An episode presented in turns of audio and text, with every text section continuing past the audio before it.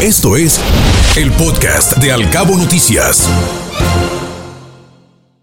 Estimado Carlos, qué gusto saludarlo. Como cada mañana de lunes, siempre usted nos trae un comentario de actualidad relacionado con la tecnología y en esta ocasión no es la excepción porque vamos a platicar acerca de un término que hemos escuchado con mucha frecuencia, la tecnología financiera a través del fintech.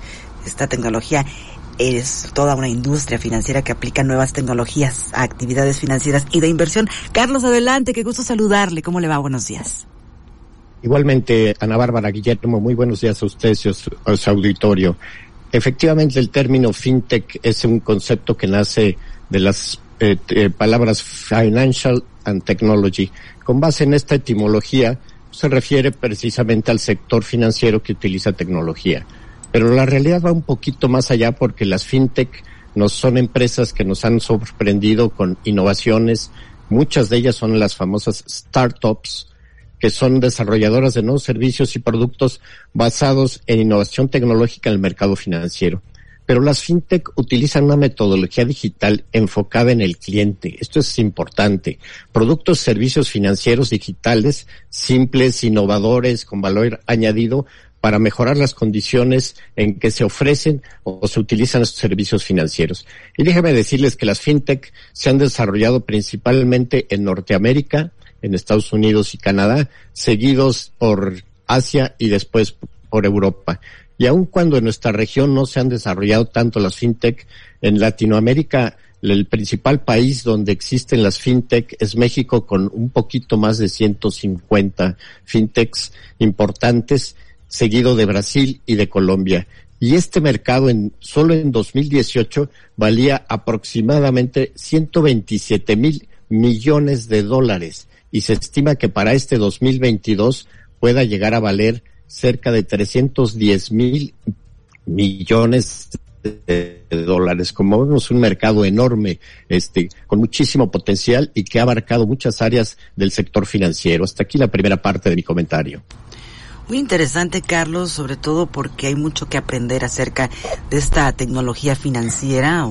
Es una industria financiera, una tecnología que se aplica a la industria financiera y también a nuevas tecnologías, a diversas actividades. Nos gustaría conocer su opinión en qué otros ámbitos se aplica este término.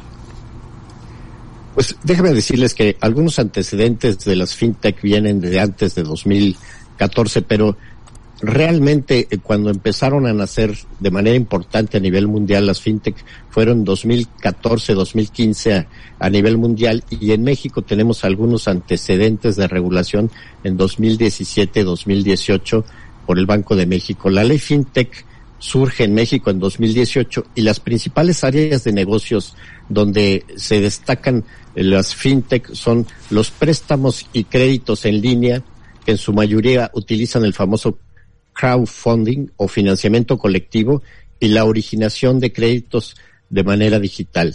También los pagos móviles para que los usuarios puedan pagar en sus productos, servicios y hacer transferencias de manera inmediata en segundos vía Internet. Los blockchains o criptomonedas como el Bitcoin de las que ya hemos hablado aquí en estos micrófonos. También la banca móvil, inversiones mediante asesores automatizados, los que para estas eh, tecnologías que ya las conocen, o estos servicios que los conocen, se llaman robo advisors, que son una especie de robots que les dan eh, recomendaciones financieras utilizando este inteligencia artificial y las insurtech o tecnología aplicada a los seguros. Estas serían las principales áreas, aunque no las exclusivas, donde la tecnología financiera abarca los campos financieros, pero también, como vemos, se empieza a, eh, a diversificar hacia otras áreas que de alguna manera tocan la parte financiera, pero no tan directamente. Carlos, otro de los temas también que nos interesaría entender es cuáles son la, algunas de las consecuencias de la llegada de las fintech a México y sobre todo si pudieras compartirnos algunos ejemplos de estas empresas para entender aún más sobre este tema. Con mucho gusto, Guillermo.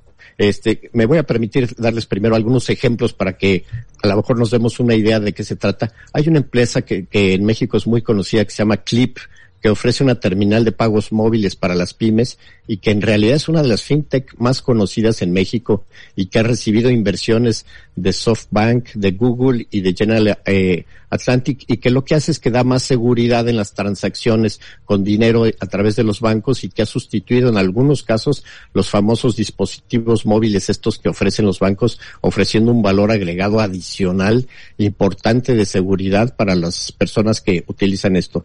Tenemos también Credijusto que se ofrece préstamos en línea que cuenta con apoyo financiero de Credit Suisse y Goldman Sachs o Kavak plataforma online de compraventa de automóviles de la que ya hablamos en semanas anteriores en estos micrófonos. Pero algunas consecuencias de la llegada de las fintech en el mercado ha sido que ha habido este, un cambio importante en los hábitos de la sociedad y el mercado financiero.